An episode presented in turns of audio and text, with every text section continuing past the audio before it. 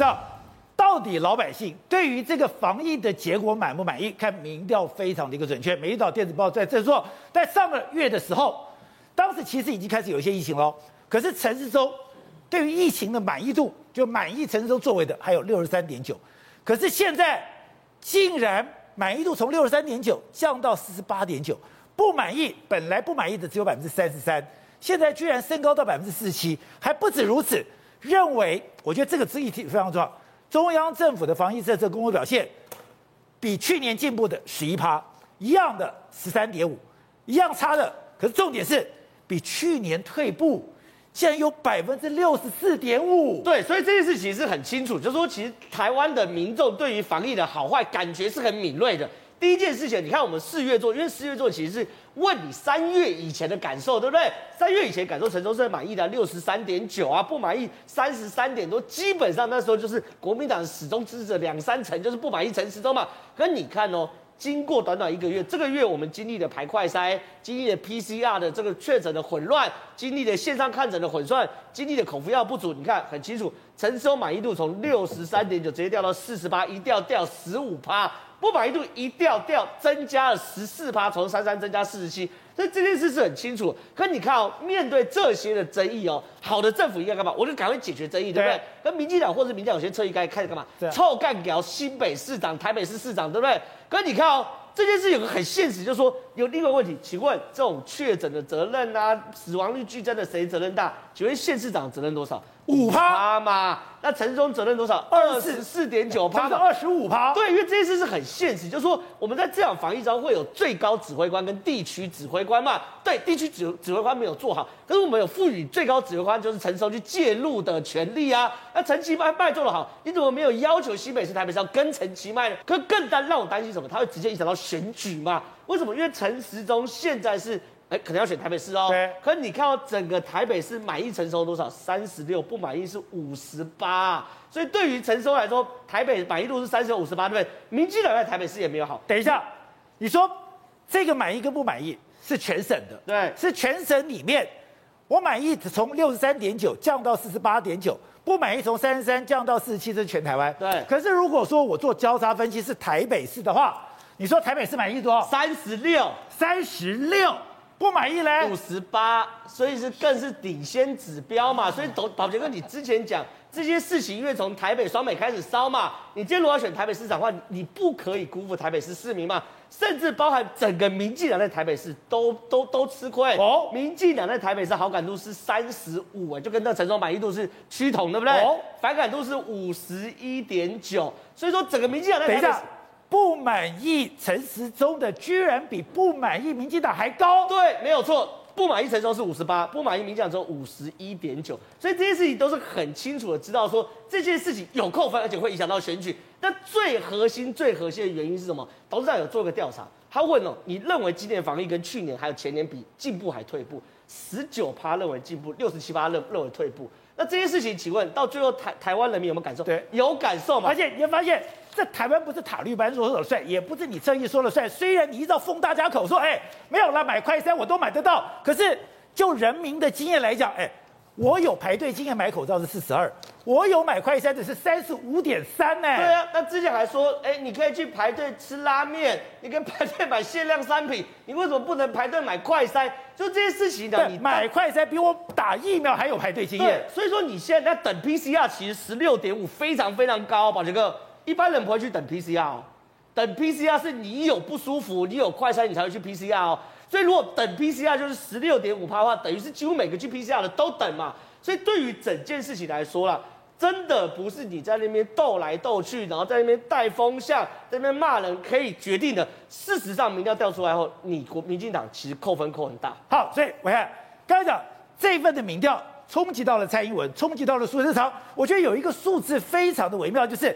在整个与病毒工程、确诊死亡增加，谁的责任大？里面最高责任当然是陈时中，责无旁贷，二十四点九，蔡英文二十点八。大家也在笑这句话，我却觉得啊，这个够他降的花，蔡英文的花。好，那苏贞昌是七点零。照理讲，哎，这个防疫跟你的压力没那么大。可是如果你回到满意度的时候，蔡英文就算你要负很大责任，可是你还没有见到黄金交叉，你的满意度还有四十八，不满意四十四。可是苏贞昌，你的不满意四十八，满意只剩下四十三了。好，这个我先讲一件事情哦。刚刚这个正好跟大家做分析，就是陈时中现在目前台北市可能不妙，因为呢，现在目前台北市对他是不满意的。那大家在问说，哎，这次疫情防疫做得不好，谁应该负责？刚刚宝杰哥讲二十四点九，对不对？那个数字是全国平均，台北市是二十七啊。来，我给大家看一下，在这里，台北市对于陈时中不满的数字更高。这是细项这边，大家观众朋友看一下，有没有？负责任百分之对，就说认为谁应该最负责任的二十四点九在这里有没有？这个是全国平均，但是你看哦，陈时中也不用想了，新北他不用了，三十一点七全国最高，新北市有三十一点七的人认为就是陈时中该负责要负责任，然后台北市有二十七对他不满，桃竹苗也有二十九点四，都高于二十四点九，所以说将近三成的不满意度，所以陈时中基本上他现在基本上在。这个台北、新北还有这个桃园，一龙一博 K 哦。但是问题是，我说博 K 啊，意思是说他们有优势了，但他还是卡住三十五那个啊。刚刚正要跟大家讲，在这里有没有？台北市对陈时中不满意的人三，满意的人是三十六，不满意的是五十八，对不对？那所以表示说，陈时中在台北市他还有他的基本盘三十六，这些民进党支持者还是没有动摇哦。哦，这些民进党支持者还是想说，哎，我们其实基本上。这个这个我们就很认真在做了嘛，但是你可以看得出来哈，这个苏贞昌院长可以说是速度的死亡交叉，他一旦不断的在这次不满意度又上来了，可是你要看到，来宝杰哥你看一下，苏贞昌现在目前他曾经有几度的死亡交叉，一次、两次、三次、四次、五次啊，他当一个行政院长已经这样反复，可是现在目前不满意是比较高的。那蔡总统你看他一下掉下来，信任度也掉，满意度也掉，满意度从五十六掉到四十九。掉了大概五到呃六六趴多，六趴信任度从五十掉到这个四十八，也是六趴多，全部往下掉，所以代表说大家对这个疫情其实是非常不满意的。可不满意的情况之下的时候，过去这段期间只有中跟大家，这县市长在那边不配合啊，哎呀地方在那边在野党在那边唱衰，错，民众的民调告诉你，大家对于中央指挥中心没有超前部署，做的不满意，这个会影响民进党年底的选举。不了解，我作为一个台北市民，我不管我喜不喜欢柯 P。这些外征讨呢，这些外刚讨的，哎，你老是这样子打我的市长，那不是在欺负我吗？所以其实你在讲说地方有没有责任的时候，大家会先问一件事情：现在是地方说了算吗？买疫苗是首长去买吗？你不让他买啊？地方快筛，所以一开始说你去打科比就科比了，你科比到底在哪里？这个所谓的区隔就打。你不可以因为说你要打柯 P，把台北市给赔下去啊！这个就是因为打柯 P 打得太用力。最近几份民调，包含每一个电子报，还有其他的民调，柯 P 还有民众党的这个看法都是往上走。大家觉得说地方有做事情，然后呢，还有个事情是你没有办法去说服民众的，就是地方讲的事情，后来中央都跟啊。地方说要居家照护，他早就讲了，你说不行哦，一开始这会有问题哦，就八天以后你就跟。地方说要居居阳转型，结果呢你也不跟，快筛阳就等于确诊，你也不跟。但是我刚刚讲这些不跟，最后都跟。民众会觉得说，所以一开始你不愿意去做的原因是什么？是因为那是侯友宜讲的哦，那是柯文哲讲的，你就不要。那今天是陈其迈讲的呢？那我们是不是早一点已经有快筛了？对，大家觉得说，原来你是在搞政治，不是在搞防疫，民众自然会不满意。回正，今天我刚刚讲的，你的本土案例到了九万四千八百零八，死亡案例到了一百二十六。现在大家问。这个风暴到底还要多久？这高峰到底过去了没有？现在看到了双北的数字好像下来了，可这个下来到我可以正常生活还有多少时间？如果我烧到中南部，那中南部的高峰会到什么时候呢？今天几个老师都有发言，像是黄立明跟何美香老师就说类似我昨天说的话哦，就是我们可能会看到一个死亡的高原期。那这个其实从国外的资料可以看出来。大家看一下这张，那这张我是特别把这个几个国家，绿色最高的是南韩哦，还然后下来的就是纽西兰，还有日本趴在下面。那这个上面这张是确诊数，就是我们现在每天看说，哎，我们大概已经到高原了。对，上个礼拜是九万，台湾的数字在最右边哦，大家可以看到翘起来哦。台湾这个数字，对，这就是最右边，我们大概到了一个高峰哦。那大家看一下下面的话就是死亡，那宝杰你可以很清楚看到。每一个国家，它前面先到了确诊的高峰，对，然后接下来大概两周左右，它就到了死亡的高峰，对，因为你看那个山峰其实都是时间往后，它这个地方是它的高峰，这个地方是它的高峰，对，这个地方是它的高峰，这个地方是，哎，这个地方差不多是高峰，是，所以大概都是这样。那所以呢，那你可以看到死亡的那个人数啊，它也会维持在一定的一个高原的程度，然后才慢慢下来。你看这里有三不三个丘陵的感觉，所以台湾也正在往上走的状况。没错，那我们现在死亡，我觉得也是快到了最高的时候。哦，那接下来可能就会呈现一个高原期。对，那这一些当然都是反映着之前可能是两周左右那些慢一一一直确诊出来的人数。对，然后慢慢的变成重症跟死亡。可是当然今天的 total 的数字反而是上九万。对。那这个其实从高雄，高雄今天有详细的跟大家说，他们今天破万例嘛，对，高雄破万例，高雄破万，他们说其中有七千是快筛阳就阳，另外三千是 PCR，对，所以它其实现在有一部分是因为快筛阳的这个政策新上路，是，那快筛阳直接就算确诊了，然后整体的呃 net 的增加是是因为快筛阳增加的确诊量这样子。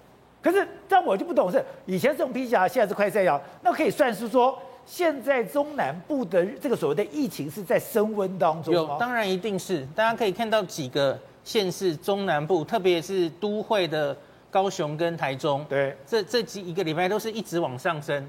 像现在台北已经是第五名了哦。那所以我觉得这几个城市现在的那些加护病房，然后专责病房的状态要非常小心。另外就是。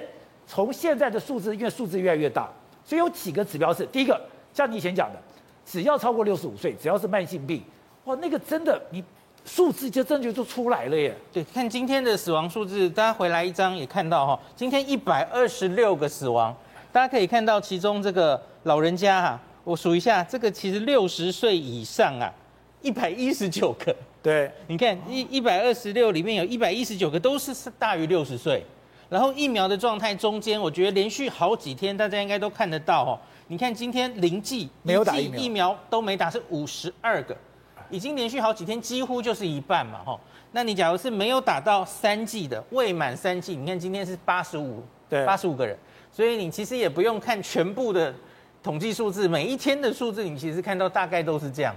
所以我觉得还是有改善的空间，特别是罗富今天也有说，其实我们的长照机构安养院。好像，已经有九千个住民感染，然后现在每天报的死亡数字大概有两成多，二十六左右都是长照的居民。那可是我们当然没有香港这么严重哈，我们长照是疫苗有打，可是这里应该还有进步的空间。好，那另外一个是大家非常关心是儿童，儿童这个有办法找到原因，然后来改善，不然把所有的爸爸妈妈都吓坏了。儿童今天大家看右下角这张一样有一个新的分母哈。儿童今天公布的九岁以下目前是十七万人确诊，然后到今天为止是八个脑炎。那我们现在儿童有八例死亡，其中有五例是因为脑炎哦，大概这样子的比例。那今天有一个台大的教授说，那个我们儿童看到脑炎的比例其实大概应该是万分之一，他觉得蛮高的哦。那可是你看我今天说的台面上的数字。哎，好像不是哦，应该是十十七万分之八，就大概没有到万分之一啦哈。可是这个罗富今天有解释，因为指挥中心会报的通常就是重症或已经死亡，他才会在这里呈现。所以前线的老师会先看到一些，因为也不是每一个脑炎都一定重症哦。那有有只有中症的，没有到加护病房的，哎，可是有脑炎的现象，所以有这种案例。所以其实那个张阮英老师是国内这个肠病毒。感染的权威哈，所以他其实非常担心，因为这一次的案例有一点类似当年肠病毒的那种重症的情形。那国内很多专家其实现在都在研究，从现在才八例这个脑炎，然后要摸索出来，针对这些小朋友到底应该要怎么治疗。